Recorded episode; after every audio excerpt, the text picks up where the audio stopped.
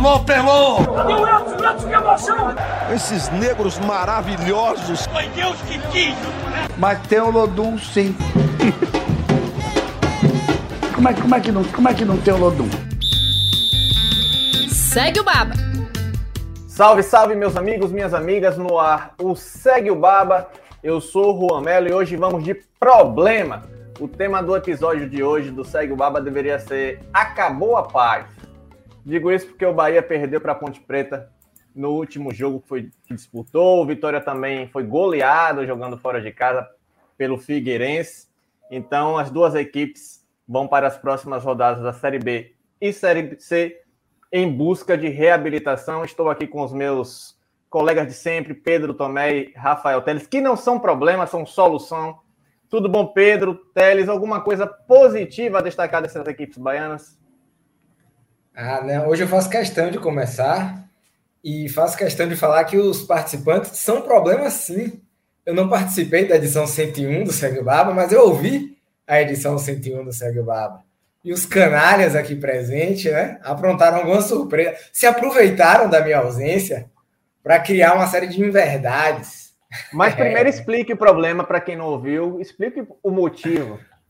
Ah, mas vocês foram tão claros, vocês disseram, passaram até as edições que era para ouvir lá. Algumas pequenas críticas que eu acabei fazendo ao time do Vitória, algum erro aqui. Por acaso eu poderia ter dito que o Vitória não ia se classificar e o Vitória acabou se classificando. Coisas que acontecem. Tá, ah, tô brincando, tô felizão aqui. Participar de mais um Segue o Baba. Vamos lá para o episódio 102. É um episódio não tão animado, como você falou aí, né? A gente vem de derrotas dos dois times. O Vitória perdeu no fim de semana, foi goleado pelo Figueirense. E o Bahia perdeu no meio de semana para a Ponte Preta, uma derrota bem simbólica também. Vamos lá, vamos falar de Bahia, de Vitória e projetar, quem sabe, um fim de semana mais animado. A gente tem o, o Bahia jogando sábado em casa, o Vitória jogando domingo em casa também. Ver se a força dos estádios cheios de Salvador ajuda a reerguer aí a dupla Bavi. Mas eu quero só lembrar que a gente terminou a edição passada para cima, não foi? Eu sabia que tinha uma coisa que alguma coisa ia acontecer. Eu sabia. Sabia que alguma coisa ia dar errado no caminho. A gente nunca faz uma sequência de, de segue baba feliz e para cima, assim, com energia lá em cima. Nunca faz. Sabia que ia acontecer. Pois é, a paz do proletariado dura pouco, Pedro. A gente não tem paz. Mas ainda, mas há tempo de reabilitação, há tempo de do Vitória se recuperar, do Bahia se recuperar. Vamos justamente começar falando do tricolor que enfrenta o Tombense neste sábado na Fonte Nova, busca de fato reabilitação após perder para a Ponte Preta. E eu queria já discutir com você, Pedro, por que esse Bahia do Enderson não empolga, né? Porque o Bahia troca o Guto pelo Enderson em busca de desempenho. E aqui, desempenho não quer dizer, pelo menos na, no meu modo de ver, simplesmente jogar bonito, né? Porque se você pegar até equipes da Série A, tem muito time que poderia estar muito bem na Série C pelo nível de futebol apresentado. Eu imagino que desempenho seja sofrer menos diante de adversários tecnicamente inferiores. O Bahia tem sofrido com qualquer adversário, tem, tem conseguido resultados. É inegável que o Bahia de Anderson consegue resultados, afinal de contas, está na segunda posição na tabela da Série B, caminha para o acesso. Acho que isso aí é indiscutível. Resultado, o Bahia consegue. Desempenho, não vi evolução de trabalho, embora o presidente Guilherme Bellintani, até no próprio Segue Baba, tenha elogiado o trabalho do Anderson, mas não vi essa evolução em relação ao desempenho. O que, é que você enxerga do trabalho dele, Pedro? Assim, tem, tem uma questão que eu acho que precisa ser entendida antes de discutir qualidade de jogo antes de qualquer coisa. É, o Bahia optou por trazer dois treinadores para jogar a Série B que, tem, que montam times com cara de Série B. E a cara de Série B é um time competitivo, mas que ganha ponto. Você não está preocupado necessariamente com um bom desempenho dentro de campo. O que acontece com o time de Anderson que não evoluiu tanto para o time de Guto? É o mesmo time.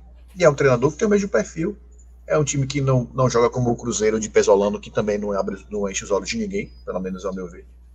Não é um time que ah, tem dois gols de média. O Cruzeiro tem menos de 40 gols na Série A, na Série B, em 27 jogos. Não é um time ofensivo, tudo mais. Enfim, ganha pontos, mas não é uma grande maravilha. É, é, o estilo que o Bahia buscou foi um time que ganha jogos. Então, Eu acho que essa cobrança por desempenho precisa primeiro entender que tipo de desempenho você consegue ter para antes de você questionar se esse desempenho está bom ou se está ruim. Eu acho que o Bahia é um time competitivo, está sendo extremamente competente na sua função. E a Série B não é para você é, ganhar jogos maravilhosamente bem, ser o melhor time do Brasil. A Série B é você chegar e sair. A Série B é para você chegou, caiu por algum fortuito, caiu. Não de time grande, tá? Padrão Bahia. Caiu. Apareceu na segunda divisão, você sai da segunda, da segunda divisão. Pronto, acabou. Não tem muita discussão. É, e perder jogos, quando você olha assim, se tem alguns jogos do Bahia que você questiona algumas derrotas e alguns desempenhos. Mas, de modo geral, perder da Ponte Preta, do jeito que a Ponte Preta vem jogando na Série B, é uma tragédia? Não é uma tragédia, sabe? Acho que de vez em quando a gente precisa botar um pouquinho o pezinho no chão para poder ir olhar mais a realidade. O Bahia está isolado na, na, na, na, na, segunda, na segunda posição. O único time que passou o campeonato todo no G4 e provavelmente vai terminar assim. É, precisa de mais o quê? É isso que eu fico questionando assim, o torcedor e a comissão técnica precisa de mais o quê? Um time que chega na primeira, entra na Série B como favorito, se comporta como favorito. Você pode dizer que vai estar mas se comportando como favorito. Tá ganhando jogos, passou no G4 o campeonato todo. Sabe? Acho que essa discussão passa muito por entender, conhecer a ti mesmo. Vou falar, citar Platão. Conhece a ti mesmo. Quem é você? É um time favorito que você tá no G4, pronto, acabou. Na Série B. Jogar futebol bonito, deixa para quando tiver SAF, que você tiver um, um planejamento de futebol, mas não ter um planejamento de futebol trabalha desde a base até o profissional de um mesmo jeito, tem um padrão de jogo? Não tem. Mas não tem isso. Então, trouxe dois jogadores, vou voltar para o mesmo argumento, trouxe dois treinadores do começo do ano, trouxe substituir o Guto por Enes, que tem o mesmo padrão. Tanto é que se substituem muito, né? Em alguns casos isso já aconteceu, o Guto sair e o Anderson vir depois. Porque tem o mesmo padrão de trabalho, o mesmo tipo de time competitivo. Pronto. Para a Série B você precisa ser competitivo. Chegar na Série B e sair da Série B. Acho que passa muito por isso mais do que isso, eu acho que é exigência demais para pouca entrega. Tá? E o time do Bahia é o mesmo que teve aqueles problemas no início da temporada, que sofreu tanto em Campeonato Baiano, Copa do Nordeste. Mesmo não, algumas peças entraram assim, mas basicamente muitos jogadores remanescentes que sofreram nesses jogos. Imaginava-se que com essa mesma equipe o Bahia iria sobrar no G4 da Série B. Em termos de pontuação, está. Agora, em rendimento, ter os dois talvez seja muito difícil ou impossível para esse elenco. Talvez o elenco tenha batido no teto. O que é bater no teto para esse elenco é conseguir os resultados, mas não esse desempenho. Diga aí, Pedro. E outra coisa, Juan, quantas vezes a gente viu um, campeão ou um time que teve acesso na Série B com o pé nas costas, jogando futebol maravilhoso? A Barcelusa, lá em 2011, né? 2011, 2012. A, o Bragantino, com, com cheio de dinheiro, que montou um time muito acima da média. E fora isso, que sabe? não tem grandes times assim, que você fala, nossa senhora, que desempenho maravilhoso, o time jogou bem, ganhou com o pé nas costas, com o Corinthians, sabe? Mas também era, muito, era um time extremamente competitivo com o Tite. Pois é. é. E também, assim, tem alguns números que a torcida do Bahia tem reclamado bastante em relação ao trabalho de Anderson, é em relação a essa diferença de rendimento, pelo menos nos resultados, em dentro e fora de casa, né? Só para pegar os números para também não ficar falando, só falando opinando sobre o assunto, né? O Bahia não vence fora de casa quatro jogos e tem 38% de aproveitamento. Dentro de casa, o Bahia com Enderson, por exemplo, está invicto, né? Tem ao todo 76% de aproveitamento, só tem campanha inferior ao líder Cruzeiro. São níveis de rendimento totalmente distintos. Você acha, Teles, que essa diferença de rendimento também é uma questão do elenco ou também tem um dedo do treinador nesse aproveitamento do Bahia? É, a gente está gravando aqui né, numa quinta-feira, um dia depois da derrota do Bahia para a Ponte Preta, aquele 2 a 0 lá em Campinas. E na entrevista coletiva, o Anderson foi questionado exatamente sobre isso. E ele pontuou algumas coisas ali que eu até concordo. Ele falou que é tudo diferente, né? Você jogar fora de casa, é você sair da Fonte Nova, é você sair daquele caldeirão que tem sido os últimos jogos do Bahia na Fonte Nova. Quando, contra o Vasco, o Bahia teve quase 50 mil pessoas empurrando o time. Então você sai dessa atmosfera de caldeirão para ir jogar em Campinas com um jogo com 4 mil pessoas, um jogo frio, é, literalmente frio, inclusive, porque ontem, pelo, pelas roupas que o pessoal que estava trabalhando estava lá, estava bastante frio em Campinas. Então, você sai, muda a atmosfera, muda o gramado, muda muita coisa. Então, em certo ponto, ok, não, a gente não vai exigir o, que um time tenha o mesmo desempenho dentro e fora de casa, né? A, a gente sabe a realidade dos times brasileiros. A gente sabe que aqui o mando de campo faz muita diferença. Mas é a situação do Bahia preocupa porque o Juan falou já são quatro jogos fora de casa sem vencer. É o segundo turno, no caso, no segundo turno o Bahia ainda não venceu fora de casa. E esses jogos podem fazer o Bahia ir perdendo a, a gordura. Eu acho que hoje o Bahia ainda está numa situação muito tranquila. Se começasse o campeonato ali, no, no início do campeonato, e desse para o torcedor assinar, ó, você vai chegar na rodada 27 com seis pontos de vantagem para o quinto colocado. Independente de estar tá jogando bem ou mal, eu acho que qualquer torcedor assinaria, né? A gente está na, na, reta final ali, faltam praticamente 10 jogos e seis pontos de vantagem é uma gordura muito é, né, é boa, suficiente. Ainda mais para a Série B quando você olha os times que estão ali.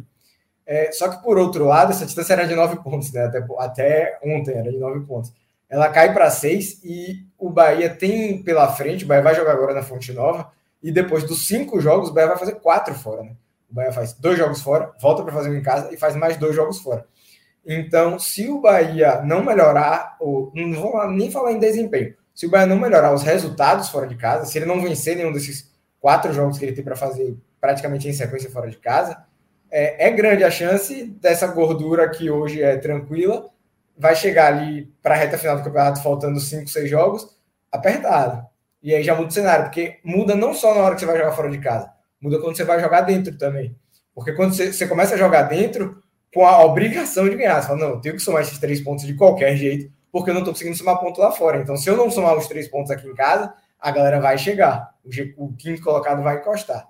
Então, tem essa dificuldade. Acho que quanto mais o Bahia demorar para voltar a vencer fora de casa, mais vai se tornar difícil jogar, não digo nem fora de casa, vai se tornar difícil jogar em casa essa partida contra o Tom Bense agora do sábado, o Bahia vai bem impressionado. E, e é um adversário direto, né? O Tom Bense está em sétimo, ainda tem uma distância maior ali para o Bahia. Não são seis pontos do Londrina, mas é, é um adversário. Se o Tom Bense freia o Bahia, já se torna uma situação mais complicada. É, então, eu acho que sim, tem, a gente tem visto a diferença nos jogos do Bahia fora de casa. Eu diria que o principal fator seria a falta da torcida mesmo, assim, a falta da aquela energia para empurrar, para buscar a virada. Ontem a gente viu o Bahia sofrer. O Bahia estava jogando ali desde o começo do jogo, um jogo frio, morno, como seria achar assim, ah, não, uma hora a gente vai achar um contra-ataque aqui e vai fazer o gol, sabe? Na Fute Nova não tem isso, na Fute Nova o time é empurrado. É, isso a parte das decisões de Anderson, né? A gente pode, vai falar sobre isso mais para frente. Mas eu acho, para resumir aqui, eu acho que o principal fator é realmente o fato de, do time estar tá se acostumando a jogar com a Fute Nova sempre lotada, sempre empurrando. E quando ele sai para jogar, ele não tem isso. E os jogadores ficam um pouco acomodados, eles ficam um pouco letárgicos. Pois, pois é, mas você também, é, em relação até ao, a importância do, do Anderson nesse, nessa diferença de rendimento, né? Você não acha que também tem muita influência dele? Porque, por exemplo, contra a Ponte Preta, né? Ele veio com o Luiz Henrique no lugar do Matheus Bahia, que não poderia jogar. A gente sabe que o Luiz Henrique tem um problema de marcação de longa data, né? O Luiz Henrique não marca bem. O próprio Enderson Mas... já testou no Bahia. Oi? Pode falar. É porque nesse caso ele não tinha outra opção, né? Ele não, ele não tinha outro lateral esquerdo. Tinha que ser o Luiz Henrique mesmo. E... Isso, não, mas é, é, vou chegar lá. O próprio Enderson testou no Bahia um esquema com três zagueiros que deu certo no início da passagem dele pelo Bahia. Não seria, teria sido o caso nessa situação dele deixar o Luiz Henrique jogando mais avançado e vir com os três zagueiros contra a Ponte Preta. Ele falou até na entrevista coletiva, né? Que se, se perde com um esquema de três zagueiros, é. vai botar a culpa nos três zagueiros. Se, é, se é, é, como não foi dessa forma, aí se queixa por, pela ausência dos três zagueiros. Mas diante de um, de um adversário que iria usar a bola aérea, a gente sabe que o Luiz Henrique não tem essa, essa boa condição na marcação, talvez fosse, fosse a escalação ideal. Além disso, mas indo para além do, do Luiz Henrique, eu acho que não é esse essa somente a questão. Os laterais do Bahia. Massinho até agora não, não justificou a, o Bahia ter comprado toda aquela briga, né, para trazer um jogador que responde, né, por, por ter provocado a morte de duas pessoas num acidente de carro em 2020. Não tem, não tem jogado muito bem, não tem jogado muito bem, tem esse problema. No, no meio para frente, ele veio com o Rezende e o Patrick de Luca. Novamente, ele botou, botou esse, é, é, é escalou o Rezende, o Mugni foi banco, e ele, ele mais à frente teve o Daniel e o, e o, o Goulart não renderam juntos. Dessa, nessa formação não deu certo nesta, nesta noite. E na frente o Davó e o Jacaré. E aí, né, como opção para o segundo tempo, ele tenta o Igor Torres, que ele não vinha aproveitando nas últimas partidas. Vocês não acham que também tem uma certa incoerência nas escolhas do, do Anderson, algumas coisas que não estão encaixando muito bem, porque o Igor Torres, que não era aproveitado, acabou virando uma das soluções, tentativa de solução contra a Ponte Preta e acabou não funcionando, por exemplo. Não, é, com certeza, eu, eu, concordo. Eu acho que quando eu estava falando, talvez eu tenha me prolongado demais e me enrolado, eu não, não digo assim que o Anderson não tem culpa, que é só porque está sem a torcida e tal. Eu acho que mesmo quando joga em casa, quando eu digo que a, a, a torcida do Beto tem feito essa diferença, é até uma crítica a Anderson também, porque eu, nos últimos anos eu nunca vi a torcida do Bahia ganhar tantos jogos como tem ganhado esse ano, porque o Bahia não joga bem nem fora, nem em casa.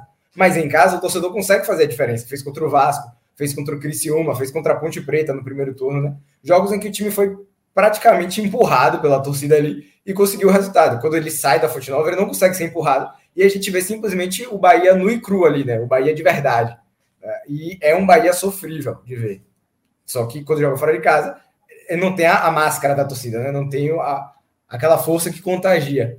Então, sim, Anderson tem muita culpa. Ontem eu, eu concordo com você, todos esses questionamentos eu também faço. Principalmente no, na questão do meio de campo ali. A saída de Mugni é muito esquisita. A entrada de Igor Torres como opção no segundo tempo, ele não foi nem relacionado para o jogo contra o Vasco. A gente foi lá questionar o Bahia, perguntou para os assessores, pô, por que, que Igor Torres não está na lista hoje? E a explicação era, opção técnica. Anderson escolheu não relacionar ele. E aí ele sai de não relacionado por opção técnica para a primeira opção de entrar e mudar um jogo, né? Foi como aconteceu, ele entrou no lugar do Ricardo Goulart.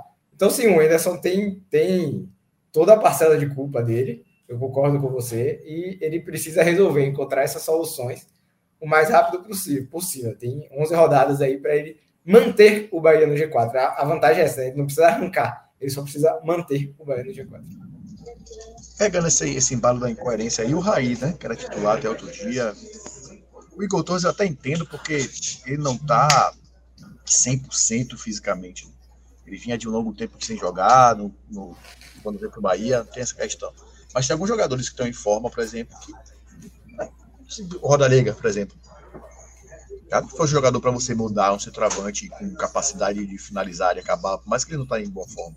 Tem a coisa de coerência, mas acho que passa também, de novo, pelo que você entrega. Qual, qual, qual é o seu elenco, sabe? A, a, lateral esquerda, por exemplo. Ele não tinha Luiz Henrique, só tinha Matheus Bahia. A gente falava aqui antes da janela terminar. Bahia tem que trazer lateral, tem que trazer lateral, tem que trazer lateral. O contrário, ele não tinha Matheus Bahia, só tinha Luiz Henrique. É, isso, isso, isso perdão. Então, é, sabe, você tem poucas opções em número, em qualidade também, a gente falava sobre isso aqui. Tinha que trazer lateral direito, que só tinha dois meninos. Trouxe o Marcinho. É o suficiente, sabe? Acho que passa muito por isso. A gente precisa, antes de sair de, de cobrar isso, que eu acho que precisa ser cobrado, também olhar o que ele tem de material humano. Não é o suficiente, eu acho. Não é o suficiente. De fato, para mim, não é o suficiente para ele, para a gente, pra, principalmente internamente, ele ser cobrado por um desempenho melhor. É isso. Quem, quem é que tava. Deixa eu olhar a relação do jogo de ontem aqui. Quem é que tava lá que podia ter mudado o jogo de ataque? Ele não usou o Ítalo, por exemplo. Não usou o Ítalo, que foi recém-contratado. Não usou o Liga novamente. Ítalo tem um tempão sem jogar também, né? Ítalo também vem de um, de um, de um longo período de inatividade, estava machucado. Cara, mesmo, na mesma coisa do, do, do, do Igor Torres. E tinha Copete no banco contra o Raí, Marco Antônio, Copete, Igor Torres, Rodaliga e Ítalo em termos de qualidade técnica, quem que podia entregar aí nessa questão? Mas Marco aí, por Antônio, exemplo, por exemplo, Marco Antônio Pedro, não, Marco Antônio não vinha jogando. Marco Antônio não vinha jogando, ele usou. E o Ítalo que vinha jogando, ele não utilizou. Tem uma, é, tem uma questão de coerência uma... também. É, tem uma questão mais pessoal, né? Que ele adora o Marco Antônio, né? Foi um jogador de confiança dele no Botafogo. É, assim, eu acho que o, Bahia, o elenco do Bahia entrega pouco. Entrega pouco em termos de possibilidades de mudanças para o Enderson. Isso acontecia com o Guto também. A gente falava isso quantas vezes ele olhava para o banco, quem é que tem para você mudar? Não tem. Sabe? Tem, tem, hoje tem até em quantidade, em qualidade eu não sei. Mas acho que ele só precisa ser cobrado, tá? Estou passando pano para ele, não. Acho que ele precisa ser cobrado sim. Ele precisa fazer o time jogar um pouquinho mais. Sofrer menos, talvez, né? Sofrer menos. Mas eu, eu caio nessa de que talvez o elenco não seja, em termos de qualidade, tão além do que ele falou. Acho que foi você que falou, bateu no teto. Né? Acho que esse elenco bateu no teto. É, diante disso aí, o que é que. Mas assim, o elenco é esse até o final da Série B, né? O Bahia não pode mais contratar, as contratações estão encerradas para essa temporada, então é esse o elenco. Diante de todas essas situações, como é que vocês veem a escalação do Bahia para o próximo jogo, ao menos, né? Quais mudanças você acham que, que encaixaria melhor nessa equipe? Lembrando que o Bahia não tem lateral esquerdo de ofício, não é? À disposição. O Matheus Bahia está machucado o Luiz Henrique está suspenso para enfrentar o Tombense neste sábado. Então, o Enderson mesmo já disse que vai improvisar. No último jogo foi Marcinho, que foi deslocado para a lateral esquerda, e o André para a lateral direita. Marcinho já não está rendendo bem na dele, imagina fazendo a lateral esquerda. Para vocês, como é que. Qual a, qual a escalação? É porque o Teles mesmo disse que não entende a saída do, a, a saída do Mugni. Então, quem, quem sai para o Mugni voltar à equipe? É o Patrick, é o próprio Rezende, que era, foi a primeira opção contra o Vasco para sair. Como é que vocês veem esse ataque? Jacaré e Davó, a melhor dupla disponível do Enderson. Qual, a, qual o time titular do Bahia para vocês? Improvisações à parte, né? Que vai ter que ver improvisação ali na, na, na direita ou na esquerda, né? na esquerda, no caso. É, eu acho que eu voltaria com o Mugni com certeza. E quem sai do meu, do meu meio de campo é o Patrick. Para mim, não vem jogando bem já há algum tempo. Teve aquele lance bizarro lá contra o Londrina. Ontem eu vi muita gente criticando o Rezende, mas eu, particularmente, acho que ele, acho que ele fez um, pelo menos um bom primeiro tempo. Então, eu manteria a Rezende. E é um jogador que me passa mais confiança do que o, do que o Patrick. Então, para manter essa estrutura do 4-4-2, eu teria meu meio de campo com Rezende, Mugni, Daniel e o Ricardo Goulart. Daria mais, mais chance para Ricardo Goulart. Não foi bem no último jogo, mas jogando em casa, um cenário diferente, eu acho que ele pode entregar bastante para o Bahia. No ataque, eu não, eu não iria, eu manteria o Davó, mas eu não iria com o Jacaré. Também é um jogador que não me agrada muito. Aí seria de ver talvez Copete, talvez voltar dar uma chance para a Roda Liga, que segurou uns jogos no banco aí, ver se ele dá uma oxigenada. Um, um Bahia jogando em casa seria um jogo que o teria mais a bola, pressionaria mais. Talvez seria um jogo mais com a característica dele do que para ele jogar fora de casa, voltando para marcar. É, eu não, eu não sei o que ele vai fazer com a lateral esquerda. Tá? Não sei. Uma solução talvez é falar o que o João falou, voltar com três zagueiros. Tenho muitas, muitos, muitos asteriscos quando a gente fala de três zagueiros e o Bahia. O Bahia jogou três jogos, acho que o Atlético Paranaense foi o primeiro jogo que ele botou três zagueiros. Isso. E aí jogou teoricamente bem. Depois disso, o Bahia teve dificuldade. Jogou contra o Guarani, foi um jogo, o Bahia achou uma bola, fez um gol e fechou. Depois eu não vou me lembrar agora qual foi o jogo. Eu sei que contra o Náutico, ele aí foi mal. Depois disso, ele começou a ir mal, com dificuldade de ganhar jogos. E aí, contra o Náutico, ele vem com, com dois zagueiros normal, aí o Bahia deslanchou, enfim, não foi nenhuma vitória maravilhosa o jogo contra o Náutico, né? Foi, foi feita os três gols, que foi no segundo tempo, não foi? O Bahia fez três gols no segundo tempo contra o Náutico. É, então eu tenho minhas dúvidas sobre esse time jogar bem com três zagueiros mas talvez seja uma solução você botar, expor menos alguém que vai jogar, já vai jogar improvisado, sei lá, tentar, não o Patrick, Patrick também não é o jogador para jogar do lado esquerdo, o, André, que, tá, que foi ele botou no lugar do, do Luiz Henrique ontem, fazer essa função, porque já é lateral, já tem mais ou menos, mas você não expõe ele tanto defensivamente, não consegue ser tão exposto. Eu acho que é o maior problema que ele tem, e eu acho que ele vai ter que mudar no sistema de jogo de fato vai ter que mudar o sistema de jogo para poder não expor tanto. Se a, se a opção foi pelo André, por exemplo, um menino que já está fora da sua posição, que já tenha muito questionado, que vai, acho que é um desgaste desnecessário, exposição desnecessária para quem já está muito exposto. Enquanto a, ao meio-campo, eu acho que o Thalys foi bem. Você ia falar alguma coisa, Thalys?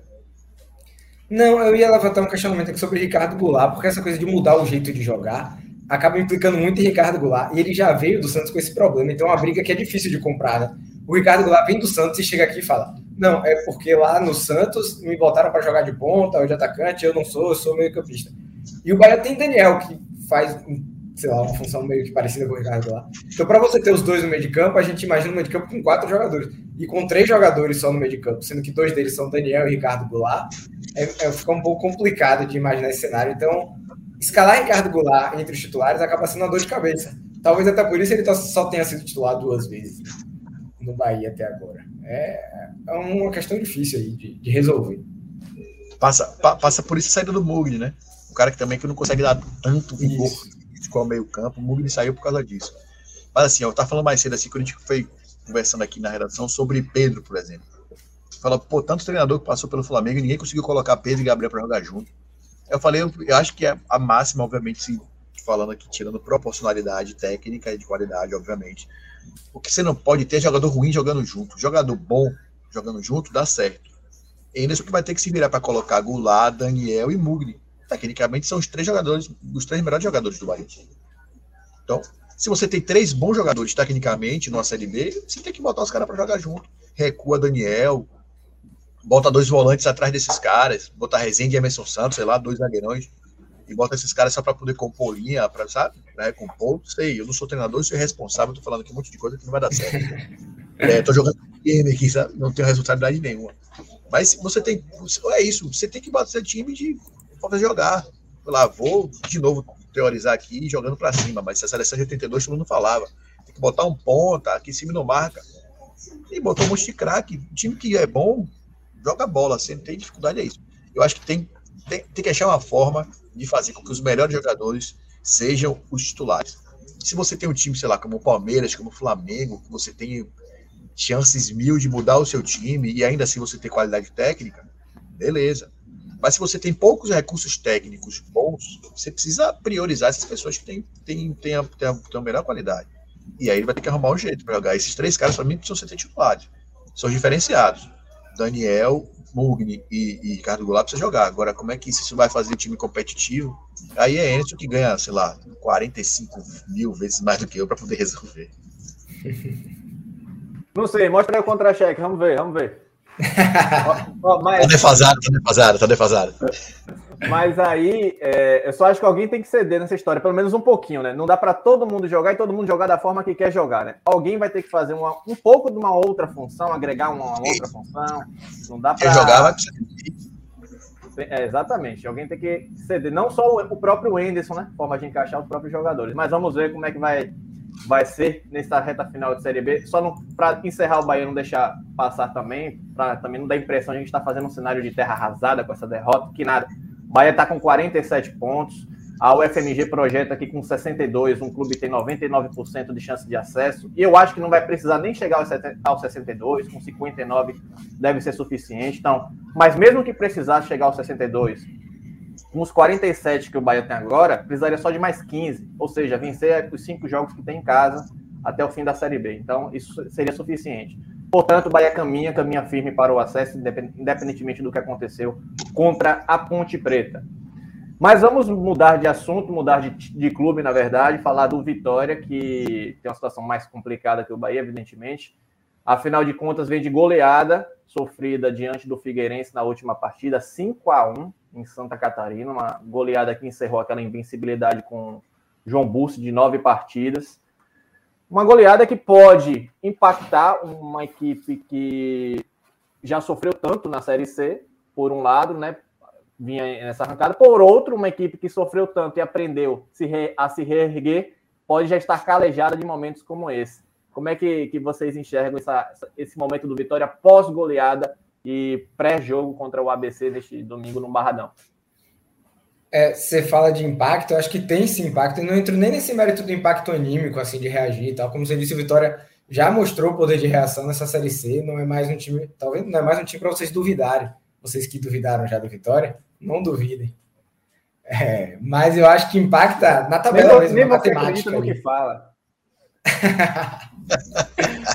eu acho que tem impacto é, na, direto na tabela ali mesmo, né? Pela questão do saldo de gols. Se o Vitória tivesse perdido de 1 a 0 Tava tudo tranquilo. 2x1, tava tudo tranquilo. Mas o 5x1, esse saldo de gols pode pesar bastante. A, a gente, se a gente olhar para a tabela e projetar que a partir de agora todo mundo vai ganhar em casa, que é algo bem possível de acontecer. Né? O Vitória vem em casa do ABC, aí sai, perde para o ABC. O Figueirense ganha em casa agora do Paysandu, aí quando sair vai perder o Paysandu. Pronto, chumbo trocado, todo mundo que jogou em casa ganhou até o final da, dessa segunda fase. A chance do Vitória não se classificar é muito grande, porque o Vitória hoje tem, tem um saldo negativo de três gols enquanto o Figueirense, que é o segundo colocado, tem um saldo positivo de três gols. Então o Vitória ia ter nesses só tem mais dois jogos no Barradão, né? Que são esses jogos que ele ganharia nessa projeção, para tirar esse saldo. E aí fica difícil, velho. Você tirar quase seis gols de saldo em dois jogos é complicado. Ainda mais que jogo contra ABC, né? São jogos duros. Então, acho que já impactou. Já impactou no planejamento do Vitória. Vitória agora pode ser que só vencer em casa já não, não seja mais suficiente, que era um, um cenário imaginável no começo da Série C, né? Com nove pontos dava para subir e então. tal. Acho que o Vitória agora vai ter que caminhar para 10, vai ter que tentar buscar um empate em casa, ou torcer por um tropeço, né? O Figueirense joga sábado enquanto o Paysandu. Se o Figueirense tropeça lá no Scarpelli, pronto. Aí o Vitória já volta. Esse salto de gols pode já não fazer tanta diferença. Mas é, é, tem que esperar para ver. Hoje, hoje o, o, o saldo de gols é, é um fator complicador para a Vitória. Então, acho que sim, acho que já impactou. Eu concordo contigo nessa questão do saldo, pesa muito. Eu vou botar só mais um, vou assinar com o relator e colocar só mais um agravante, entre aspas, que o Vitória tem dois jogos seguidos com o ABC, que eu falei isso no, no, no podcast passado. É o time mais encardido dessa série, dessa, dessa série C. De todos que o Vitória jogou, foi o time mais difícil de ser batido, que o Vitória não conseguiu bater, tanto é que nesse grupo o Vitória não ganhou na primeira fase. E o jogo contra o Paysandu ficou muito claro isso. O ABC teve um jogador expulso, no começo do segundo tempo, jogou o segundo tempo praticamente todo com a menos, ainda assim venceu o Paysandu lá, lá, no, lá no Pará e fez seis pontos. É um time muito difícil de ser batido. A derrota para o Figueirense estava no roteiro, entre aspas, mas você consegue um empatezinho, enfim. Você consegue vir para o jogo aqui, um joguinho de compadre, sabe, com um empatezinho e tal. É, o, o ABC vem sem tanto peso, é um time competitivo, mas vem, vai, vai vencer tanto peso para jogar contra o Vitória. Então, pelo desenho da tabela, e se você tem dois jogos complicadíssimos depois desse jogo do Figueirense, somado essa questão do saldo de ponto, do saldo de gols, que é importantíssimo, faz, faz com que esse jogo contra o Figueirense tenha sido mais problemático do que, do que poderia ser. Passa muito por isso. É, eu não sei vocês, mas no último jogo eu tive uma impressão extremamente negativa ao próprio desempenho do Vitória, né? Porque foi assustador o que eu vi contra o Figueirense. Foi assustador duas equipes que estão mesmo grupo, um, um nível de, de, desempenho tão distinto. Eu acho que o Figueirense engoliu Vitória naquele jogo. Eu lembro que na, na época o Teles até tinha escrito um, uma matéria para apresentação do jogo dizendo que era o maior desafio do Vitória. Eu duvidava, porque eu não imaginei que o, o Figueirense fosse fazer tanto, tanta, tanta, trazer tanta dificuldade ao Vitória que vinha em grande momento, nove jogos sem perder, João Busso em alto. E o que eu vi foi uma diferença de desempenho assustadora, assim, em relação às duas equipes. O Figueirense fez o que quis para chegar na área, construir o resultado com, com justiça. A questão é que me parece que os próximos rivais, de onde o Vitória tem que tirar esse, esse resultado, são rivais muito duros. Porque ganhou do, do Paysandu no Barradão na última jogada, num jogo muito, muito ruim, muito feio. Com um a mais, Aí né? vai um jogador a mais, quase o jogo todo. Com, um jogador a mais. Aí você tem o ABC, como o Pedro bem disse, que é a equipe mais difícil do grupo e que vai jogar pelo empate. Para o ABC, um empate no Barradão tá excelente. Precisa mais que isso. Então vai jogar, provavelmente, né? Não sei, jogar fechado, esperando vitória, que a gente sabe que tem uma dificuldade enorme de propor o jogo. Aí tem um jogo fora de casa contra o próprio, próprio ABC. Tem que ver como é que vai estar o Paysandu quando o Vitória for jogar fora contra o Paysandu, Paysandu porque vai precisar desesperadamente vencer, ou, ou já está eliminado, não se sabe. Então, assim, é um cenário muito difícil diante do que eu vi nos últimos, nesses dois jogos de, de, segunda fase da Série C. E aí eu não sei, eu não sei, eu não sei se o João Bussi pretende fazer alguma mudança na equipe, mexer de alguma forma, ou se vai manter a escalação da, que, é, das últimas partidas. Não sei se pretende. Eu tive a impressão, né, pelos últimos treinos que a gente tem, tem acompanhado, que o João Bussi está ensaiando o retorno do Lazzaroni à lateral esquerda, no lugar do Sanches imagino que já para esse jogo de domingo contra o ABC. Mas além dessa possível troca, vocês veem alguma outra mudança que o Bussi possa fazer em relação à equipe? Eu acho que quem tem a posição mais ameaçada, além do, do Sanches, como você falou, seria o Luigi. Foi ele, inclusive, foi, ele saiu no intervalo do jogo contra o, o Figueirense. Já não vem jogando bem há uns jogos. E eu acho que se ele fosse mudar alguém na estrutura. O meio de campo não muda se você parar para pensar ali, aquele momento que eu Vitória, é o Gomes e Eduardo, ele não vai sair disso. Trellis também não vai sair, nem Rafinha, né? A dupla de zaga, por mais que o Vitória tenha tomado cinco gols, mas foi a dupla de zaga que encaixou, foi a dupla de zaga que só tinha tomado cinco gols nos outros nove jogos com o Bursi, né? É, então, eu acho que o jogador que tá, o que tem chance de sair, se tem alguém ameaçado para sair nesse time, é o Luiz, que não vem fazendo realmente grandes partidas, não fez grandes partidas, né? O Luiz teve alguns lampejos. Ele teve um gol importante contra o Figueirense na fase de grupos, o gol contra o Paysandu, ou na fase de grupos não, na primeira fase. O gol contra o Paysandu também na primeira fase, mas não não é como o Rafinha, por exemplo, já decidiu vários jogos, não é como o Trellis, que vem de boa fase agora, tem feito gol nos últimos jogos. Eu acho que a mudança pode ser essa, talvez a entrada do Gabriel Honório, que é uma substituição, substituição que ele tem feito bastante. Mas, assim, isso se ele, digamos que ele, ah, ele tem que mexer, diga quem você acha que ele vai mexer. Essa seria a minha resposta. Mas eu acho que ele não mexe, não. Eu acho que ele, ele se abraçou com esses caras, conseguiu a classificação com esses caras e, e vai continuar abraçado com eles para tentar reagir na fase de, de grupos, na fase de agora de grupos também com esses caras. Eu acho, eu vou discordar de você só nesse ponto. Eu acho que ele vai tirar o Luiz do time. Ele treinou durante semanas a saída de Luiz, né? Treinou com o Honório. E aí no intervalo ele já voltou sem o Luiz. Aí ele botou o Ítalo, que eu também não entendi. Ele botou o Ítalo. É. Não, não entendi o que Treinou o Honório e veio com o Ítalo, né? Pois é, treinou com o Honório e veio com o Ítalo. E eu acho que ele não. Eu acho que o Luiz sai desse time agora nesse jogo, tá? Quem é que vai entrar, não sei. Pode ser o Honório, pode ser o próprio Ítalo. Não sei. Agora, ele precisa olhar com muita atenção, muita atenção o meio-campo dele, principalmente defensivamente. A dupla de zaga do Vitória vai muito bem, mas tem é muito exposta a defesa do Vitória. O jogo contra o Figueirense, principalmente no primeiro tempo, isso ficou muito claro.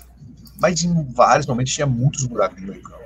Ele precisa olhar essa marcação no meio-campo, reforçar alguma coisa, porque no, é, o, o, Eduardo não marca, né? Eduardo dificilmente está marcando. É, Dionísio vai, mas volta pouco né, com dificuldade. Acho que ele precisa olhar com um pouquinho mais de atenção esse meio campo. Não em termos de, de, de, de qualidade técnica, acho que todo mundo entrega muito bem. Os três entregam bem. Fazem bem com bola no pé. Agora, sem a bola no pé, marcando, acho que o Vitória precisa ter uma atenção um pouquinho com o meio campo. Precisa reforçar para não ficar tão exposto, até porque nesses jogos, como a gente está projetando aqui, vai precisar sair, vai precisar atacar, vai precisar propor jogo. Então você precisa ter uma retaguarda, uma, uma, uma, uma volta, né? uma recomposição um pouquinho mais, mais sólida do que está tendo hoje.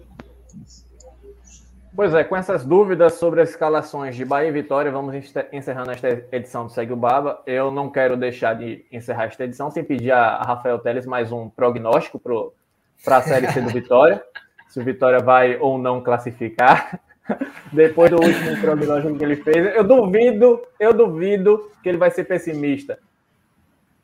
Vocês são uns canalhas, rapaz. Eu vou participar de todo o Segue Baba de agora até o infinito e além aí, para não correr o risco de eu me ausentar e vocês se aproveitarem disso para ficarem criando esses roteiros aí.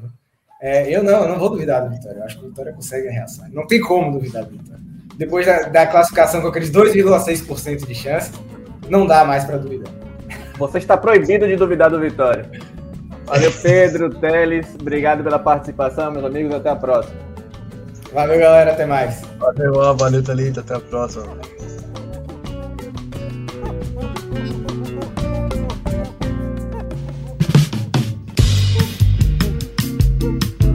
Alô, Pelô! Cadê o Elton? O Elton, que emoção!